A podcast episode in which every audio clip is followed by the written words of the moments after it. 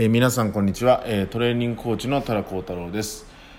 えー、今回は、え9月5日に、え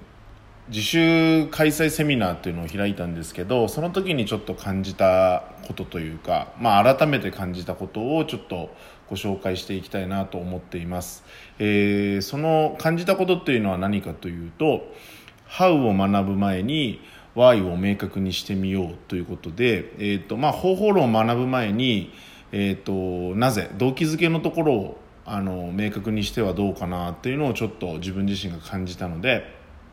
えー、その点について少しあのご紹介していきたいなと思います。えっとまあ、今回9月5日のセミナーでは、えっとまあ、トレーニングセミナーということで、まあ、ドームアスリートハウスで行うあの DHCTPC っていうあのチームトレーナーチームトレーニングコーチの養成カリキュラムの、まあ、ちょっとお試し版みたいな形で行ったんですけど、まあ、そのカリキュラムに進むにあたって、まあ、自分自身もそのセミナー開催に向かって準備をしていったんですけど、まあ、そこで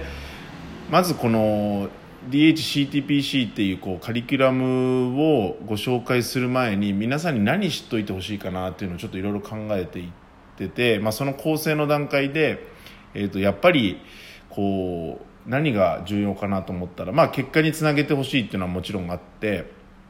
まあ、そのカリキュラム、まあ、安くはない値段なんですけど、まあ、その安くはない値段でしっかりと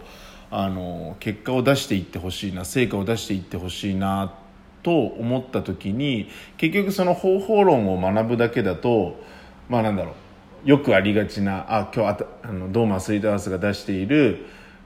あの理論を学ぶことができたとかで満足してもらったりとかまあそれは世の中の多くのセミナーがそうだと思うんですけど、まあ、その新しい自分が知らなかったことを知ってあよかったで終わってしまう結局インプットしただけで終わってしまうってことになりがちなんですね。なのでじゃあそうならないためにはどういうことが必要なのかっていう時に、まあ、自分自身がこれまでいろんなあの媒体でも伝えてきたり自分自身があの実感してることなんですけど結局その成果結果につなげるためには行動を起こさなきゃいけないよってことなんですね。で行動を起こすためにはどうしなきゃいけないかその考え方どういうふうに考えておく必要があるのかっていうことが非常に重要なので結局そのいわゆる DHCTPC という、まあ、方法論ですよねコンセプトっていうのをしっかり実行実践してけ、えーと、成果結果につなげていくためには結構行動を起こさなきゃいけないんだよとで行動を起こすためにはあの必要な考え方があるんだよっていうのをやっぱりあの皆さんには知っていてほしいなということで、えー、セミナー自体を進めました。で結局セミナー自体は3時間の構成なんですけど、まあ、最初のもうそのセミナーに入る前の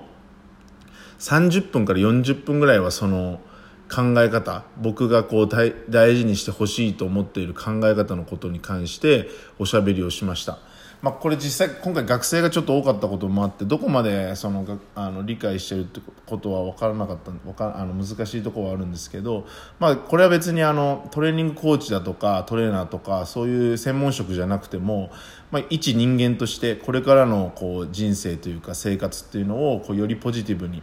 あの過ごしていくためにあの非常に重要な考え方だと思っていて、まあ、そのこともちょっと伝えながらあの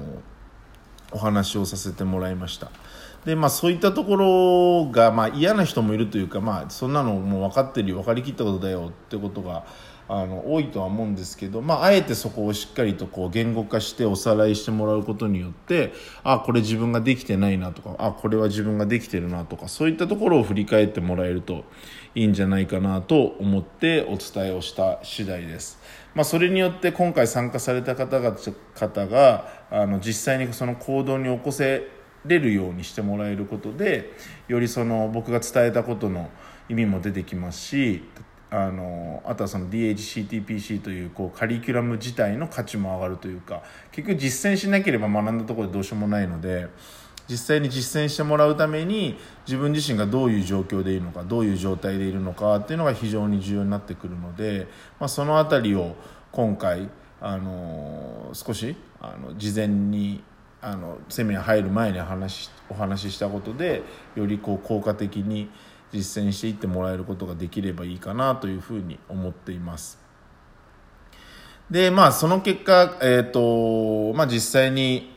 何でしょうあの参加者の方々が今後ですね、まあ、それそれをもとにいろんなことをやっていく中で結果が出ましたとか成果が出てきましたっていう声が聞けてくることが初めて僕としてのそういうあのセミナーを開く意味とかっていうのにつながってくるかなとは思うんですが、まあ、そういったところをちょっとあのぜひねぜひこうかつ実践していくことができればなと思ってはいます。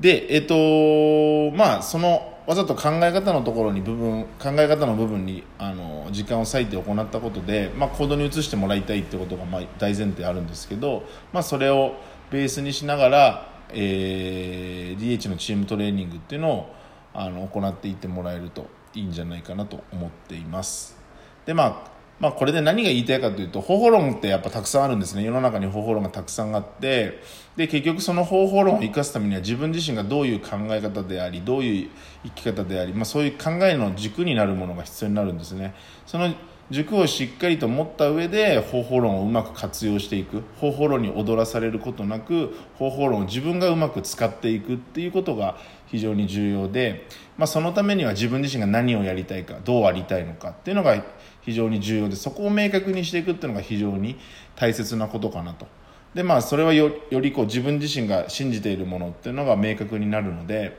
まあ、それを例えば届けたい相手選手だったりチームだったりクライアントさんっていうところがこう明確になっていくかなとは思うので、まあ、そういったところをあの考えていくと結局あの自分がやりたいことなぜそれをやるのか、まあ、Y の部分ですね。えーと、動機づけのところをきちんと整理をしていく。それの上で方法論をうまく活用していくっていうことが重要になってくるかなと思います。これはもう別にトレーニングだけの話ではなくて自分自身のこの生活というか生き方の部分で大いにあの重要になってくることかなと思います。まず自分自身がなぜこのこれをやりたいのかこうなりたいのかそこを深掘りしていくことによってじゃあその自分がなりたいものを達成するためにどういったことを学ぶ必要があるのかどういったことを知る必要があるのかどういったことを考える必要があるのかっていうこう「How」の部分にこう自分が取捨選択していくことができるんじゃないかなと思いますそういう形でなりたい自分をまずしっかりと明確にしていくこの部分を皆さんにも大事にしてもらいながら日々の生活を過ごしてもらえればいいんじゃないかなと思います。えー、今回はちょっと短い、あのエピソードではあるんですがそういったところを考えながらやっていってもらえればなと思います、えー、今日お伝えしたのは、えー、方法論 How を学ぶ前に動機づけ Y を明確にしてみようということでお伝えしました。皆さんもぜひなりたい自分に近づけるために方法論を活用するということを少し考えてもらえればと思います。えー、今日は以上で終わりたいと思います。またどこかでお会いしましょう。